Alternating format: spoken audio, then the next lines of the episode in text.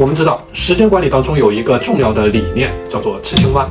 所谓吃青蛙，就是集中最优势的时间资源，去解决最有价值的任务，以此改变穷忙。